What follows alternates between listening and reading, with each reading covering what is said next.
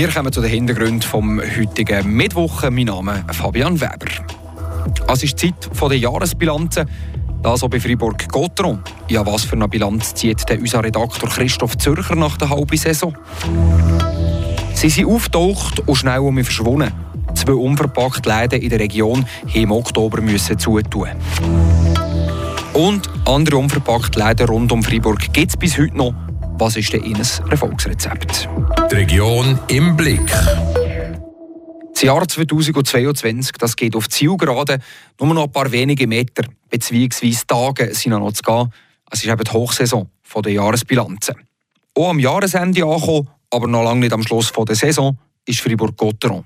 Drachen die Hyänes-Fans in der aktuellen Spielzeit seit um September ging um die ganze Bandbreite der Emotionen zeigt, sieht der Sportredaktor Christoph Zürcher im Flammenwerfer. Es war für alle, die es mit den Drachen halten, mal wieder eine rechte Achterbahnfahrt bis. Mit 29 von 52 Spielen hat Gotteron schon mehr als die Hälfte der Regular Season hinter sich gebracht. Und das mit recht spannenden Muster. Grobe Enttäuschungen und Hochgefühl hat es gerne mal rund um die Nazi-Pausen gegeben. Im November hat es vor dem Break zwei bittere Niederlagen gegen Genf und Kloten abgesetzt. Dafür haben sich die Freiburger danach sachstark mit vier Siegen nacheinander in der Liga zurückgemeldet. Noch extremer Mitte Dezember. Dann hat das Team vom Trainer Christian Dübe mit fünf Pleiten in Folge und im absoluten Krisenmodus in die Pause gehen und seit der Reprise dreimal gewonnen. Wir dürfen gespannt sein, ob auch die neuntägige Festtagspause den Gotteron-Spieler ähnlich gut tut. Am Ende eröffnen sie das Sportjahr 2023 auswärts zu Kloten und werden uns so oder so eines von ihren zwei Gesichtern präsentieren. So Janus Köpfig nach dem römischen Gott mit den zwei Gesichtern hat sich Gotteron bis jetzt auch in Sachen Statistik gezeigt. Vorne Pfui, hinter dafür Hui mit nur 70 Gegengol am zweitbesten Wert der ganzen Liga.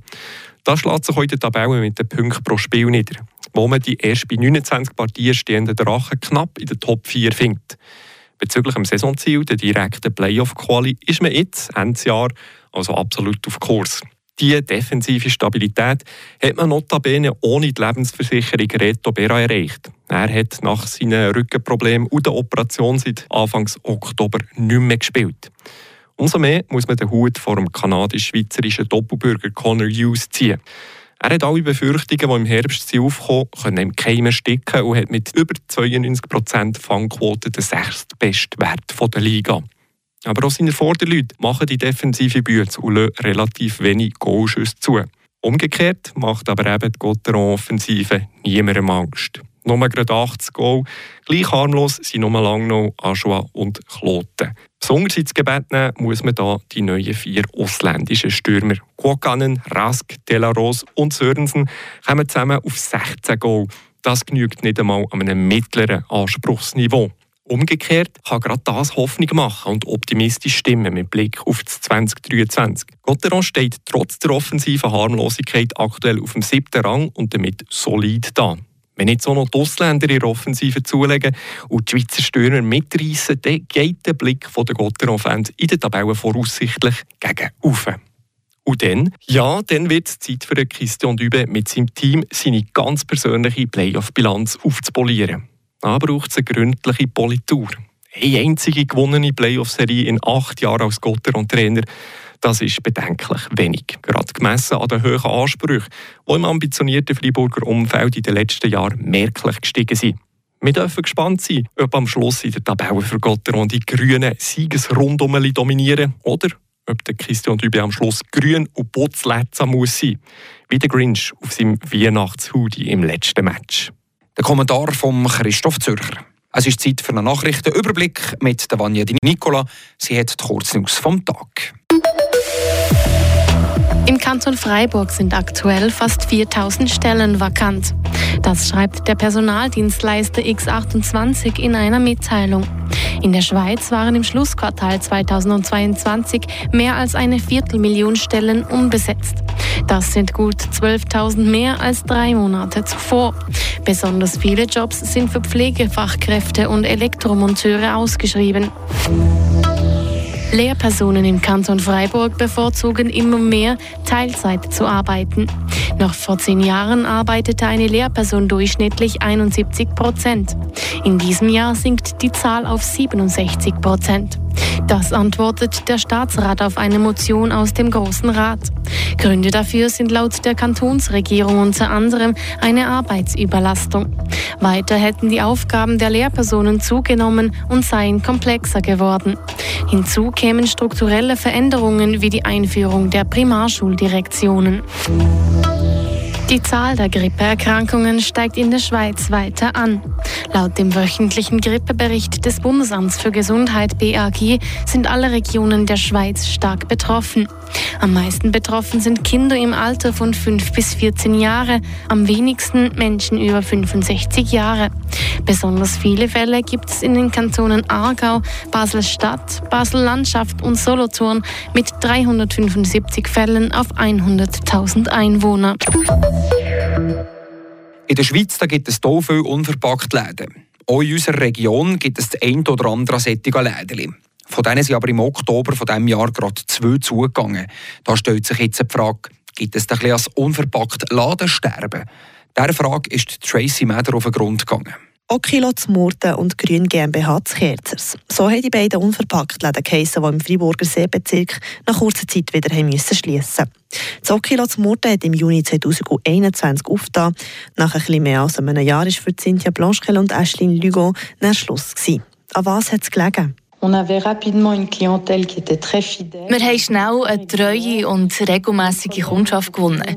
Wir haben aber das Problem gehabt, dass wir einfach nicht mehr als diese Kundschaft haben anziehen konnten. Wir haben einfach immer unsere Stammkundschaft gehabt und nicht mehr.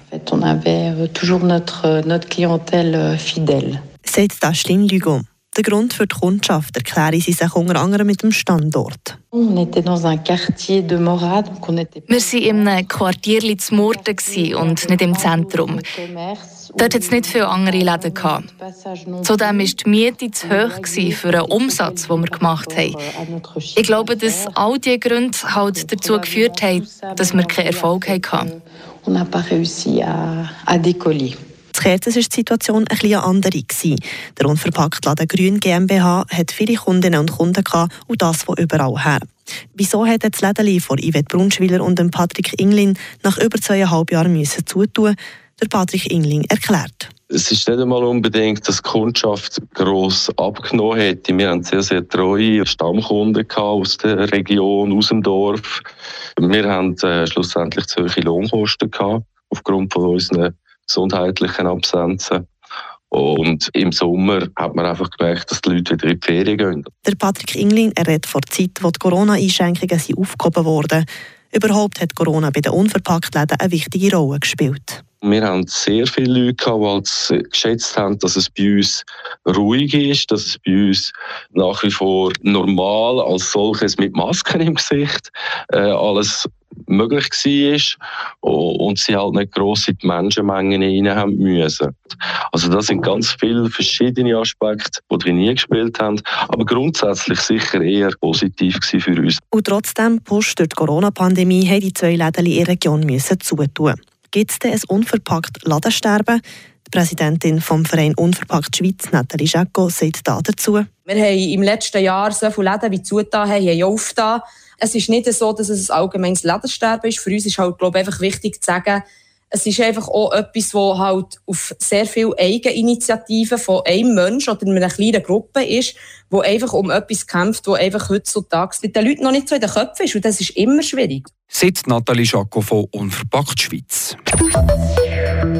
Also von einem Ladensterben können wir nicht gerade reden. Es gäbe ging um die Läden zu, aber irgendwo tauft auch mehr zum Beispiel hat es der Schutz Lob im 2020 unverpackt Läden getroffen und die gibt es beide bis heute noch. Was ist denn Ihnen Erfolgsrezept? Gerade noch einmal Tracy Meder. Wenn man hört, dass ein Laden während der Corona-Pandemie hat eröffnet, fragt man sich vielleicht, ist das eine gute Idee? Im Fall der Unverpacktläden zu Lopen und zu Tafers kann man sagen, ja, eine sehr gute sogar.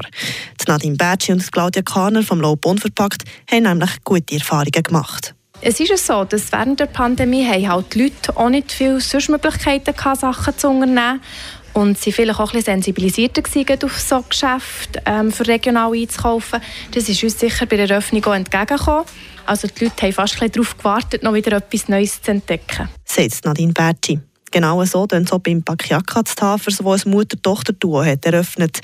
Die Dorli Ried und Rebecca Gross haben von den Kundinnen und Kunden viele Komplimente bekommen. Wir waren sehr erstaunt, wie, wie gut es angekommen ist, wie motiviert die Leute waren. Fast als hätten sie auf diesen Zeitpunkt gewartet. Also es ist wirklich es war so schön, es war sehr überwältigend. Der Start ist meistens gut. Wenn es in einem Dorf ein neues Läden gibt, sind die Leute neugierig. Aber wie behaltet man die Kundschaft auch? Nadine Bertschi von Lopen erzählt, was ihr Erfolgsrezept ist. Wir haben ein kleines Läden, wo man gleich sehr viel haben kann. Und durch das, dass es eben äh, ein kleiner Laden ist, wenig Verkaufsfläche, haben wir auch nicht so eine hohe Miete. Wir haben auch nicht an jedem Tag offen, durch das auch nicht hohe Personalkosten. Und der persönliche Kontakt zu den Leuten ist, denke ich, auch sehr wichtig. Ich kenne eigentlich fast alle persönlich, die kommen. Das wird sehr geschätzt. Wichtig und von Vorteil sei es aber auch Zeit zu haben, erklärt die stellvertretende Geschäftsführerin von Bakiaka Tafers, Madeleine Kempf. Wir haben Zeit für, für unsere Kunden und Kundinnen. Wir sind da, wir sind präsent, wir können helfen. Wir haben Kinderecke, also wir sind auch sehr happy, wenn Kinder kommen. Also das ist wie gar kein Hindernis, oder soll gar kein Hindernis sein bei uns. Und wir schauen natürlich auf regionale und, und ja, nachhaltige Produktauswahl. Das können wir wie gewährleisten. Genau. Man, also man findet hier auch viele Produkte, die man halt so in den Grossverteilern nicht findet. Um das geht es schlussendlich ja auch beim unverpackt Einkaufen. Möglichst wenig Köder produzieren, indem man eben die Gefäße selber mitnimmt, für beispielsweise Steakwaren direkt reinzufüllen. Ein Gedanke, der den Ladenbesitzerinnen sehr wichtig ist. Dass wir wirklich etwas beisteuern können, dass, dass wir Sorge haben zu der Umwelt und zu den Produzenten aus der Region, können wir wirklich äh, in dem machen, dass wir selber jede Woche eigentlich mit dem Kassenzettel den Beitrag leisten. Sagt Nadine Bertschi von Lopa Unverpackt. Der Beitrag von der Tracy Mather. Das war es mit den Hintergründen vom heutigen Mittwoch. Ich wünsche euch einen schönen Abend und bis zum nächsten Mal. Mein Name ist Fabian Weber. Das bewegt heute Freiburg. Freiburg aus seiner Geschichte. Ging auf frapp.ch.